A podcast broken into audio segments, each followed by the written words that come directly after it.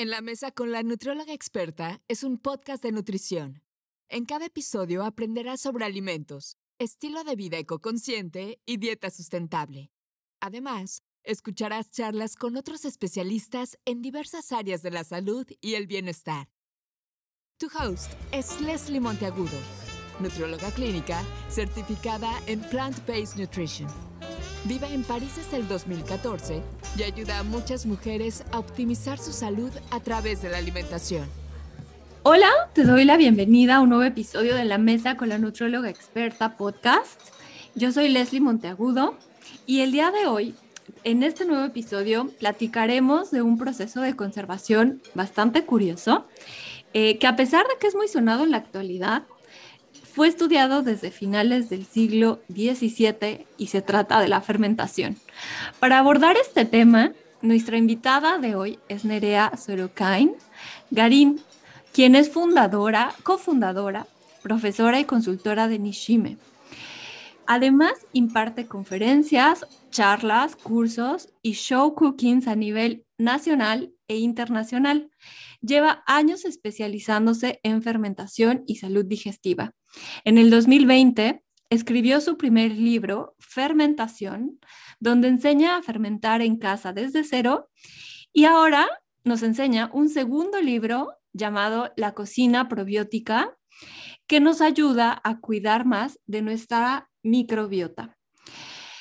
Nerea, es un placer y es un verdadero gusto que hayas aceptado la invitación a grabar conmigo aquí en la mesa con la nutrióloga experta. Y bueno, eh, como te decía, tras estas grabaciones, me encanta todo lo que haces. Eh, te conocí gracias a tu libro Fermentación, porque un día estaba pensando en, ¿y si comienzo a comer alimentos fermentados? Y entonces fui a una tienda de estas orgánicas bio, todas eh, lindas y nice en París, y encontré varios frascos de fermentación de frutas y verduras que, que al comprarlos me parecieron fantásticos. Noté muchos cambios en mi digestión, pero me di cuenta que eran bastante caros eh, para la porción y para el tamaño que, me vendían. Entonces empecé a buscar más sobre fermentación, sobre fermentistas en redes sociales, hasta que te encontré en tu canal de YouTube, que los invito y las invito a que la sigan. Eh, se llama, eh, como el nombre de Nerea, Nerea Sorokia Garín Fermentación, y ahí encontré uno de los videos donde fermentabas zanahoria con manzana y jengibre. Y me pareció una receta tan sencilla, tan práctica y además que lo explicabas con una claridad que entonces seguí esa pista hasta que encontré tu cuenta de Instagram, que también se llama Nerea-Sorokian-Garín. Y ahí fue donde descubrí que tienes dos libros que ya mencionamos en el intro y fui directamente a comprarlo. Dije, necesito algo o alguien que me enseñe a fermentar porque yo quiero que esto sea parte de mi vida. Y así fue como te conocí. La verdad es que eh, me encantó, quedé fascinada. Y, y, pues bueno, fue como, como dije, necesito hablar con ella, quiero saber más de su trabajo, de su historia. Y, y pues bueno, eh, quizá quienes nos escuchan, pues aún no saben qué es la fermentación y los alimentos fermentados, porque es todo un mundo. Eh, uno comienza a ver pequeñas recetas, pero esa es la puntita del iceberg, porque es enorme. Entonces, me encantaría que nos platicaras, eh, por favor, primero, ¿qué es la fermentación? Pues la fermentación es la, bueno, la fermentación en realidad es un proceso metabólico que hacen los microorganismos. O sea, los microorganismos para poder crecer y reproducirse eh, no hacen eh, un metabolismo como el nuestro, sino que hacen un metabolismo que se llama fermentación. Eh, eso nosotros lo utilizamos como forma de cambiar los alimentos. Quiero decir que tú tienes un alimento A, lo mezclas con unas bacterias que generan una fermentación que es un metabolismo y lo conviertes en un alimento B.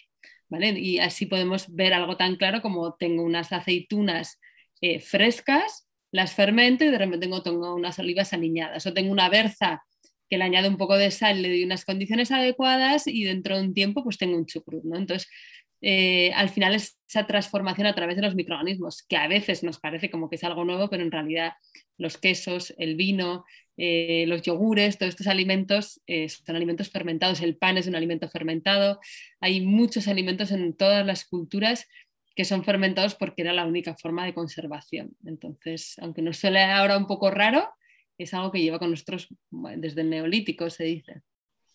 Sí, y bueno, leía justamente en tu libro que explicas toda esta parte de la historia, de cómo este método de conservación fue usado por ciertas poblaciones, justamente para poder tener acceso a ciertos alimentos, a lo mejor en otras temporadas del año. Eh, y me encantó, me encantó, me encantó porque empecé a recordar mis clases de química, ¿no? Y decir, ah, sí, la fermentación puede ser eh, de anaeróbica, aeróbica, y que puede depender del tipo de bacterias. Entonces, leyendo todo esto, me parece algo fascinante. Y, creo que eh, para ti lo es porque lo reflejas en toda tu obra, en todo lo que has creado. Como te decía, contagias esa pasión que tienes por la fermentación eh, y esa curiosidad que te fue llevando poco a poco a que tu cocina estuviera lleno de frascos de, fermentación y, sobre todo a convertirte en una verdadera maestra de este arte. Así que me gustaría que nos contaras eh, qué te motivó a recorrer este camino hacia el mundo de la fermentación? O sea, ¿cómo comenzaste tú a darte cuenta que esa era tu, vocación, tu pasión y sobre todo lo que me encanta es que la, la compartes? Mm. O sea, yo creo que si haces lo que te gusta y eres capaz de vivir de eso, puedes llegar a desarrollar cosas increíbles, porque Quiere decir que la gente se dedica ocho horas a hacer un trabajo. Pues imagínate yo que me dedico ocho horas a hacer mi trabajo, que es mi pasión, con lo cual lo puedo desarrollar de una forma infinita. O sea, puedo estar dando vueltas y vueltas y vueltas y vueltas y vueltas hasta conseguir cosas que, claro, necesitas tiempo para conseguir todo eso, ¿no? Pero te quedas enganchado. Yo creo que la mayoría de la gente una vez que empieza a fermentar, en la fermentación engancha. Engancha porque nunca consigues el mismo, o sea, es como una especie de cultivo, ¿no? Nunca consigues el mismo resultado. Hay muchas cosas que puedes fermentar, o sea, quieres decir que puedes hacer un kombucha, puedes hacer un kéfir, puedes hacer un yogur, puedes hacer un chucrut, puedes hacer un vinagre, puedes hacer una bebida alcohólica de baja gradación, o sea, que es un campo muy amplio, muy amplio, muy amplio. Y y yo siempre he estado muy conectada, he trabajado en huertas, siempre me ha gustado mucho la huerta. De hecho, ahora mismo estaba haciendo un herbario porque había estado recogiendo cosas y, estaba haciendo un herbario. Eh, esa conexión física con la naturaleza para mí es, necesaria y es eh, en, un piso, en una casa en, la que vives en una ciudad, eh, una forma de conectar puede ser tener plantas, pero otra forma de conectar también es tener botes de fermentación porque en realidad son cultivos. ¿Vale? Que hay veces que pensamos en la fermentación como una forma de cocinar, pero en realidad ya la gente le digo, piensa que son tamagotchis, que les tienes que dar de comer, les tienes que dar las condiciones adecuadas, tiene que estar todo, ¿no? Y, y, al final son como seres que tú los vas creando, ¿no? Y yo creo que eso es algo como muy apasionante. Mm. Me encanta, me encanta que lo, eh, lo asocies a los tamagotchis, porque es cierto, o sea, es cierto, tienes que estar al pendiente de y tienes que estar cuidando de esas bacterias que están creciendo y que además van a ser parte de ti después. Es, es verdaderamente increíble el ver cómo, cómo de tu arte, eh, o sea, puedes contagiar a personas a hacerlo y a fermentar desde cero y que no hay ningún obstáculo para hacerlo. Porque yo observo, y nuevamente cito en tu libro que me encanta, y vayan ahorita y ya cómprenlo, es realmente eh, la flexibilidad que muestras en este arte de la fermentación es muy clara. Es si no tienes este frasco de fermentación que es súper sofisticado, o sea, puedes tomar un frasco de vidrio cualquiera, bien, eh, o sea, bueno, me, refiero a uno reutilizado, donde puedes a lo mejor utilizar otro tipo de materiales que tienes en tu casa y que con eso y con un poco de cuidado, observación y con, teniendo las herramientas lo puedes lograr. Entonces eso es increíble. Em, además de todo esto, pues bueno, sabemos que las bacterias que viven en nuestro intestino, em, que, bueno, conforman a nuestro nuestra microbiota, nuestro microbioma, pues es, es clave para que podamos gozar de salud y que además de todo, eh, estas bacterias pues están en todas partes, ¿no? No nada más están en intestino, están en estómago, están en cavidad oral, están en la piel. Sin embargo, las investigaciones apuntan a que puede ayudar muchísimo a tener e-, ese equilibrio te va a permitir que puedas gozar también de una salud inmunitaria, eh, ya que el 70% de las células inmunes están en nuestro intestino. Entonces, si logramos este equilibrio fundamental, vamos a gozar también de otros beneficios. ¿Podrías contarnos cuáles son los beneficios que tienen los alimentos fermentados en la salud y en la salud digestiva? Bueno, lo importante primero sería qué tipo de fermentados, porque a veces hablamos de fermentados y es como excesivamente grande. Eh, o sea, quiere decir que no es lo mismo una bebida fermentada que se ha alimentado de azúcar y té, como es un kombucha, que un miso que tiene una gran cantidad de sal. ¿no? Entonces, dentro de lo que es nuestra microbiota, tenemos una gran cantidad de lactobacillus y además tenemos una falta de biodiversidad de esos lactobacillus. ¿no? Entonces, cuando tú, por ejemplo, comes vegetales fermentados, que para mí son bueno, pues de los más interesantes, eh, lo que estás haciendo es, como comerte cápsulas de probióticos, pero con una muchísima mayor biodiversidad y con un, o sea, están eh, cultivadas en un sustrato que es muy similar al que luego se van a encontrar en su interior. Quiere decir que cuando tú te comes un chucrut y tiene un pH de un 2,5, va a ser capaz de eh, traspasar tu estómago, cuando seguramente la mayoría de los probióticos hay muchos de ellos que se van a morir en ese traspaso porque han sido cultivados en lactosa o en, fructosa. ¿no? Entonces, eh, al final, estos vegetales fermentados lo que hacen es, em, bueno, es como si echases semillas y tierra a una huerta. ¿vale? Nosotros tenemos como una especie de bosque y que si vuelves a sembrar y le echas tierra y le echas comida que le gusta, al final va a florecer y va... Em, va a reverdecer y, va a estar vivo, ¿no? Sin embargo, si tú a ese, a ese bosque que tú tienes en tu interior no le das de comer y encima eh, empiezas con alimentos procesados y tienes estrés y ta, ta, ta, todo eso que sabemos que es muy malo para la salud, es fatal también para la microbiota, ¿no? Entonces, aquí tenemos que elegir qué queremos, ¿no? Si, si crear un estado interior de salud que luego se va a reflejar fuera o, no, o elegimos, bueno, pues, pues cosas que, igual no son tan buenas para nosotros. Mm. Sí, esto que, esto que me mencionas me encanta porque, porque es, es verdaderamente evidente que cuando comienzas a consumir alimentos fermentados, tu digestión es otra. Después de cierto tiempo, o sea, si tenías inflamación, se regula. Si tenías estreñimiento, diarrea, se, regula. Entonces, tiene mucho, mucho que ver también el eje intestino-cerebro, evidentemente, pero también eh, esa alfa diversidad que tú le estás dando a, tu intestino a través de estos alimentos. Y, y me encanta me encanta la analogía, me encantó cuando dices, cuida el bosque que habita en ti para florecer por dentro y por fuera. En realidad es que, o sea, tenemos un ecosistema, o sea, en realidad somos un ecosistema. A veces pensamos como en los seres humanos como, eh, mira, Juan, Pepe, como si fuera uno, pero en realidad es más bacteria que persona. sí. o sea, que, tú eres muchos seres y les tienes que cuidar a todos. Cuando comes no, no, solo tienes que pensar en qué comes para ti, sino que comes para tus bacterias también. Y que si ellas no están a gusto, ellas van a hacer lo que sea para sobrevivir, incluso comerte a ti, ¿no? Y esto es un, concepto muy interesante porque las bacterias en el sistema digestivo, eh, cuando no tienen nada que comer, empiezan a comerse las mucosas de las paredes del intestino, ¿no? Entonces aquí mm. es muy importante cuidarlas, eh, o sea, pensar en ese ecosistema, o sea, pensarnos como ecosistema y no como seres únicos, o sea, como seres individuales. es un concepto que me gusta mucho.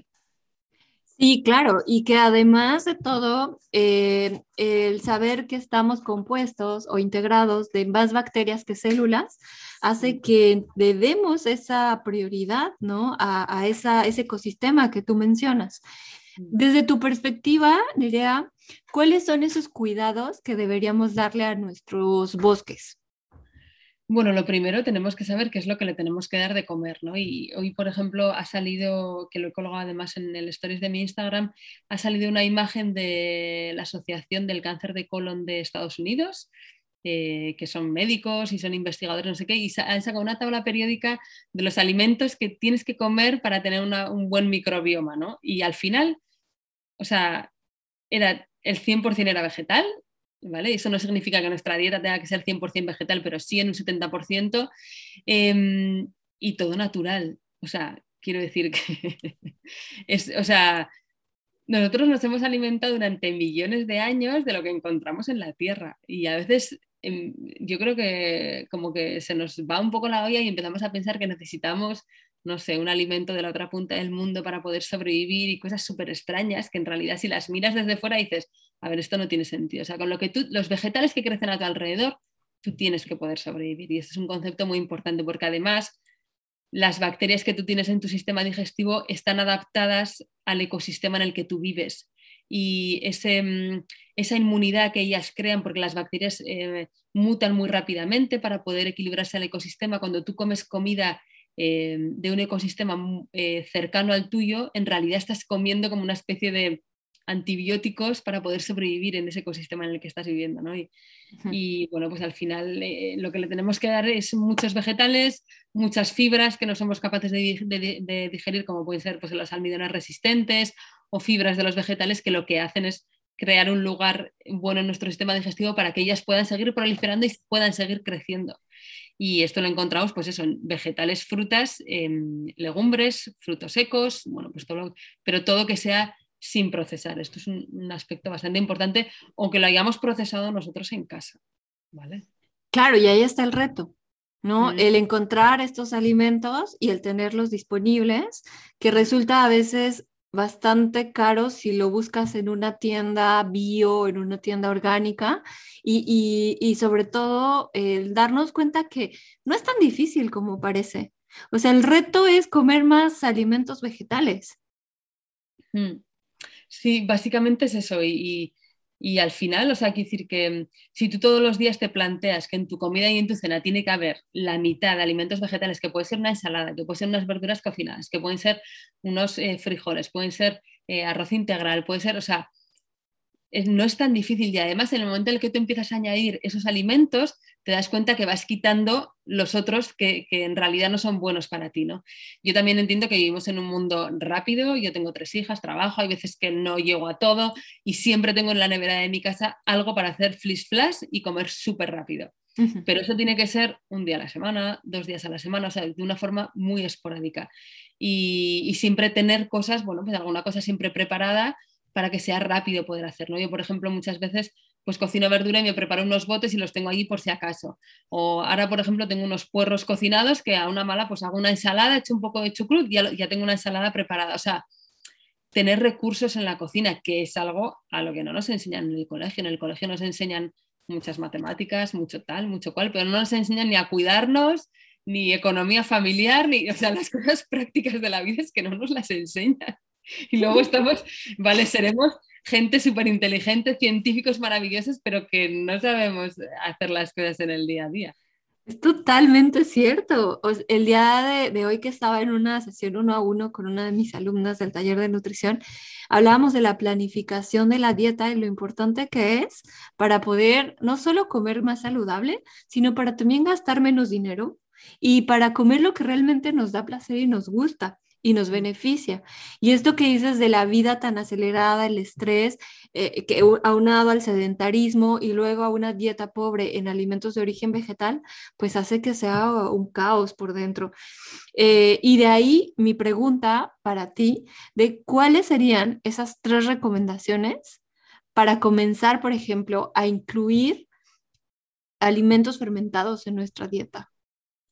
Mira, y una recomendación que hago siempre es planteate una receta nueva a la semana. O sea, tú coge un libro de alguien que sepas que verdaderamente tiene como una filosofía así, bueno, pues que es saludable y todo esto, eh, y no te pongas metas muy grandes, sino una receta a la semana. Y todas las semanas pruebas una receta nueva, una receta nueva, una receta nueva.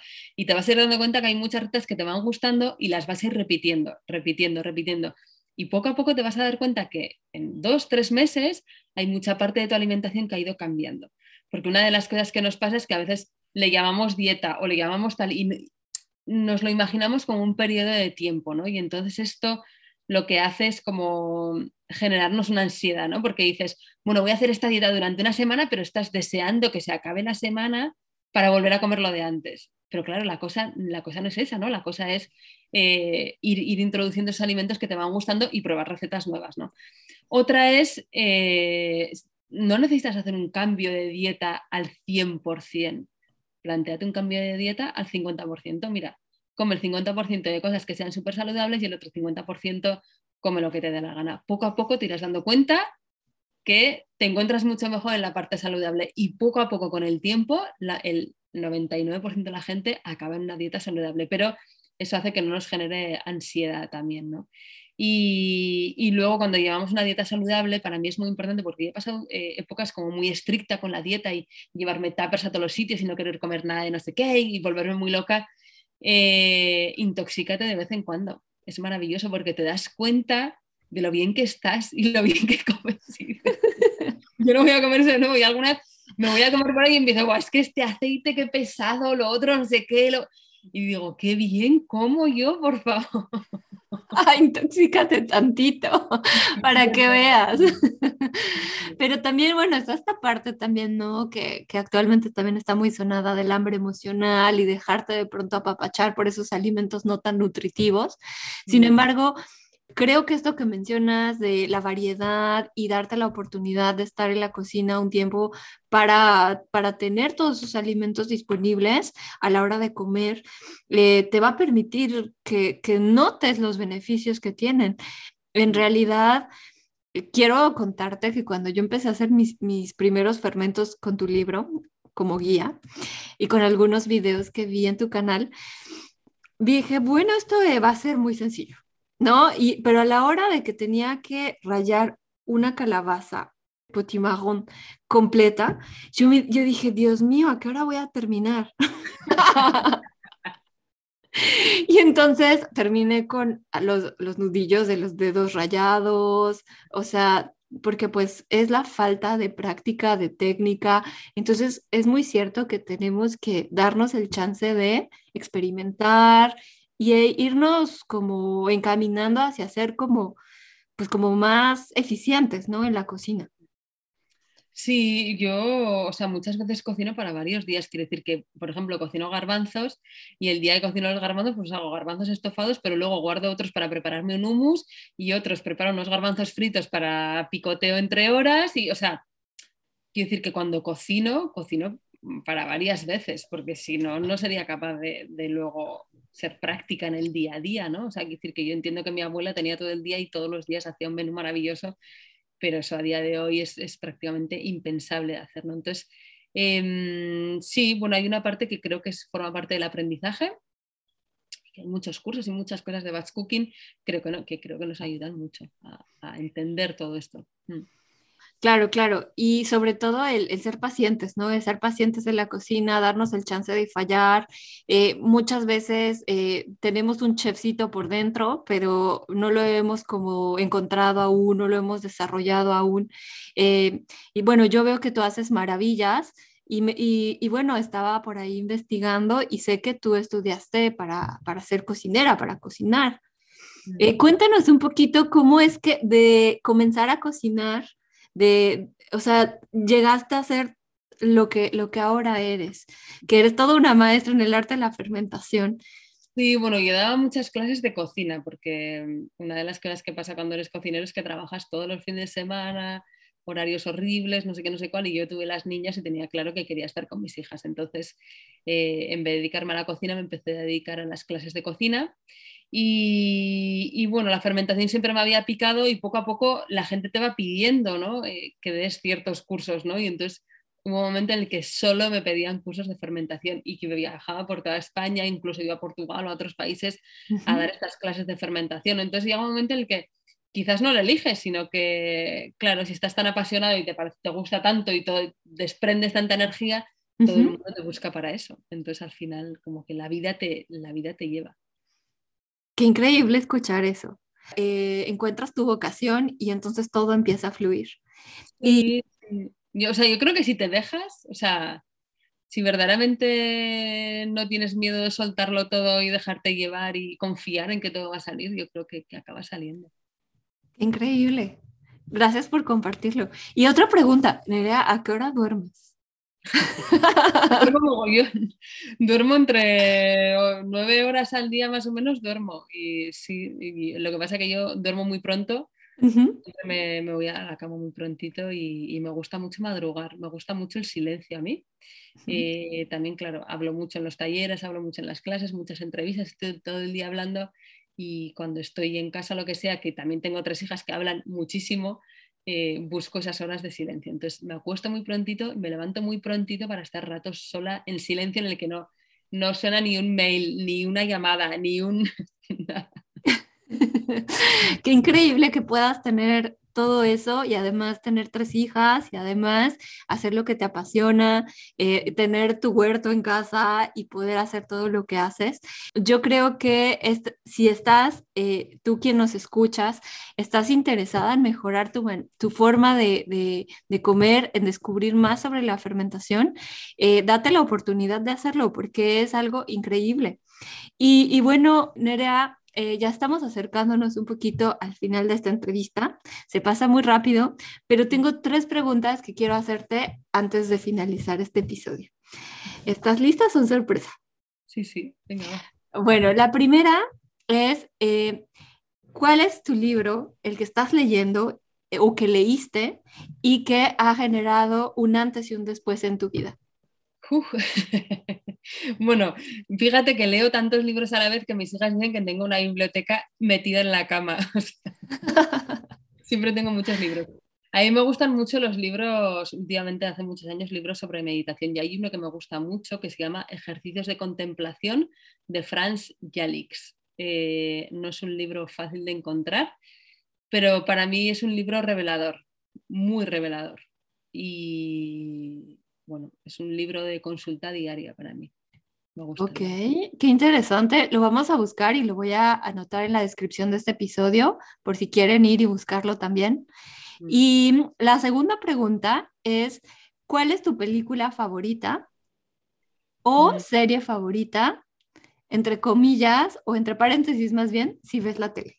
Me gusta mucho una película que se llama Lost in Translation porque muchas veces me he sentido eso, perdida como en el traslado, o sea, como que yo he hecho muchas cosas en mi vida, o sea, hay que decir que he sido técnico de sonido, he trabajado de camionera, he tenido una empresa de ropa, he viajado un mogollón, mogollón, mogollón, o sea, la gente me dice, haber no tiempo hacer en esta vida todo eso que has hecho, bueno, estuve un año entero en México, he hecho muchas, muchas cosas eh, en mi vida y muchas veces me he sentido así, como perdida en el, traslado, con esa sensación de, bueno, estoy aquí en medio de la nada, eh, no sé muy bien cuál es mi situación, pero voy a dejarme llevar.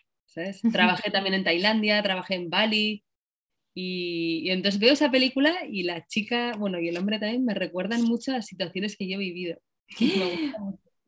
¿Y la, la puedes encontrar en Netflix? Lost in Translation, sí, sí, es, eh, lo que pasa es que es antigua, pero es de, no me acuerdo, no me acuerdo ahora de los actores, pero son actores súper famosos, o sea, ya, la buscarás ya. Voy a ir corriendo a buscarla porque yo me he sentido así como tú en varias etapas de mi vida. y, y, esto que dices de dejarnos fluir es algo tan importante, es una lección tan grande, porque a veces nos resistimos, ¿no? Sí, sí, como entres en el cabreo de no quiero estar aquí, quiero estar en otro sitio y estás ahí con el ron, ron, ron, ron, ron, ron, ron, eh, dejas de disfrutar el, lugar que, en el que estás, ¿no? Y, quizás el lugar en el que estás tiene tantas cosas para enseñarte que está guay, ¿no? Como dejarse, bueno, pues voy a ver qué pasa. Y, A ver qué pasa, a ver qué pasa y sin, sin resistirse. Eh, y bueno, finalmente, y creo que es una pregunta que me encanta, eh, y sobre todo más tú que estás en España, pero que viviste en México, vas a poder responder. ¿Cuál es tu platillo mexicano favorito? ¿Y por qué? el mole. en, en, mi libro de la cocina probiótica, en este hice un mole de alubias rojas, o sea, porque me parece, o sea, es que no podía parar de comer, por favor, o sea, yo me parece una maravilla de receta. O sea, tantas especias, tanto no sé qué, el chocolate, lo otro, o sea, ¡buf! Me, sí, me encanta, me encanta. Mm, es una receta que me encanta. Y además que es tan variado, o sea que en cada región de México hay diferentes tipos de mole, que, que, por ejemplo en Oaxaca, ¿no? O sea, puedes ir a algún lugar y probar el mole negro y probar otro tipo de mole y, y todos saben diferentes, es delicioso. Qué bonito escuchar eso y qué bonito escuchar que tienes algo inspirado en México en tu libro. Sí, es que para mí México fue un antes y un después en mi vida. Es que un año allí, sí, sí, fue muy potente muy potente. Me enseñó mucho ese viaje. ¿Y estuviste en Ciudad de México? Sí, pero bueno, estuve, compramos una furgoneta y estuvimos viajando. Y hicimos México, bajamos hasta el sur, eh, subimos hasta Cancún, luego hicimos Centroamérica, subimos eh, hasta Texas, estuvimos en el desierto. O sea, fue un año de viaje. ¡Ah! Mm. ¡Ay, qué increíble! ¡Qué increíble! ¿Hiciste ese viaje con tus hijas? No, no, fue en el año 2003, cuando yo tenía 23 años, todavía no habían nacido. ¡Oh, wow! Y cuando tienes toda la energía y la vitalidad para hacer ese tipo de viajes. Espero que mis hijas hagan esas cosas, porque creo que son cosas que te, te abren, te abren la mente a, a cosas súper diferentes. Sí. Totalmente, totalmente. Eh, ahora que, que ya me doy cuenta que tengo siete años viviendo en París, y todo lo que he recorrido, todo lo que he conocido y toda la cultura que me, que me ha acogido, que, me ha, que te abraza, eh, pues te hace aprender mucho y te, aprende, aprendes a vivir de otra manera. Mm, sí, sí, es otra, es otra, sí. Es, otra realidad que te hace abrirte a cosas nuevas. Que te hace abrirte a cosas nuevas, definitivamente. Me gustaría que para cerrar este episodio nos puedas compartir eh, tus dos libros que por ahí están, que los tienes cerca de ti, para que la gente los conozca, quienes nos estén viendo en el canal de YouTube o quienes nos estén escuchando en el episodio de este podcast, puedan ir y ver cuáles son tus obras. Bueno, el primero es el de fermentación, que este lo publiqué en el año 2018. Ya en breve sale la tercera edición y está bueno, pues en todas las librerías, en, en, Amazon, en, bueno, está en todas partes, está en Sudamérica también, está en México, está en Estados Unidos, está en todas partes. Y este junio publiqué este que es la cocina probiótica, que tiene mucho que ver bueno, pues con cocina que nos ayude a recuperar lo que es nuestra microbiota y nuestra salud digestiva. Y estoy muy contenta también porque está vendiendo muy bien, está en todas partes, también en todas las librerías, en todos los países. Y, y, bueno, la verdad que estoy como muy orgullosa de mis libros porque han sido obras duras de, de, de escribir y de fabricar y las fotos y todo, pero me siento súper orgullosa. Mm. Por supuesto, por supuesto, porque escribir un libro eh, no cualquiera, no es para cualquiera. Y segunda, eh, requieres mucha paciencia, mucho trabajo detrás de la publicación. ¿Cuánto tiempo te llevó, por ejemplo, escribir tu primer libro? Pues como unos dos años así, porque claro, tampoco lo haces eh, todo seguido, ¿no? O sea, hay que decir que no estás dos años todos los días, sino que pues hay periodos que igual estás más tranquilo y venga, pues ahora le voy a dedicar un mes a tope, ¿no? Y estás ahí, pa, pa, pa, pa, Luego también los procesos fermentativos hay muchos de ellos que duran mucho tiempo, con lo cual empiezas una receta, pero tienes que esperar no sé cuántos meses, pero entonces, bueno, pues al final fueron dos años entre una cosa y otra.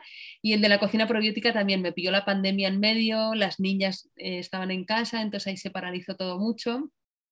Y luego, pues en un verano conseguí acabarlo y, dejarlo todo bien hecho porque era, era difícil en, en, esos tiempos de la pandemia, era difícil encontrar ingredientes y encontrar cosas. Nerea, eh, eh, de verdad es que me encanta, o sea, me encanta esto que platicas eh, y sobre todo, em, pues también los invito y las invito a que vayan a tu página, a tu sitio web, en donde en el Instituto Nishime, que ofreces varios talleres, talleres de, em, de cocina macrobiótica. Y además de esos talleres, pues hay un blog, hay recetas, o sea, no hay pretexto, tú puedes comenzar desde el lugar donde estás, con los eh, ingredientes y los materiales que tengas, pero déjate acompañar por una experta como Nerea. Nerea, te agradezco infinitamente el tiempo que te estás tomando para esta charla. Y bueno, no sé si hay algo más que quieras agregar antes de despedirnos. Nada, muchas gracias a todas las personas que nos escuchan y, a ti porque está muy a gusto en la charla y nada, igual algún día nos conocemos que estamos así más o menos cerca. igual algún día coincidimos. Me encantará coincidir contigo, me encantará coincidir y que sobre todo me autografíes mi libro, porque aquí está, bueno, a lo mejor no lo van a ver ahorita quienes nos están viendo en YouTube, pero ah, ahí está, bueno, se, se desenfoca un poquito, ahí está. Entonces, este libro, el día que nos encontremos, me lo voy a llevar a donde estés y sobre todo, pues bueno, em, que podamos conocernos en persona, me va a encantar. Sí, seguro que sí, en algún momento. Eh, y pues muchas gracias a todos por llegar a este, al final de este episodio. Lo único que les recomiendo es que por favor lo evalúen con cinco estrellas y que eh, pues nos sigan para que puedan conocer mucho más material que he creado para ustedes. Muchas gracias Nerea, que estés muy muy bien y nos vemos hasta la próxima. Muy bien, adiós, hasta pronto. Gracias por escuchar este episodio por favor evalúalo con 5 estrellas o compártelo con más personas. Encuentra a Leslie en sus redes sociales como nutrióloga experta. Em, bueno, y aprovecho para tomar una foto de las dos, porque me va a encantar compartirlo en mis redes sociales también. Así que antes de comenzar, voy a tomarla en dos, uno. Gracias.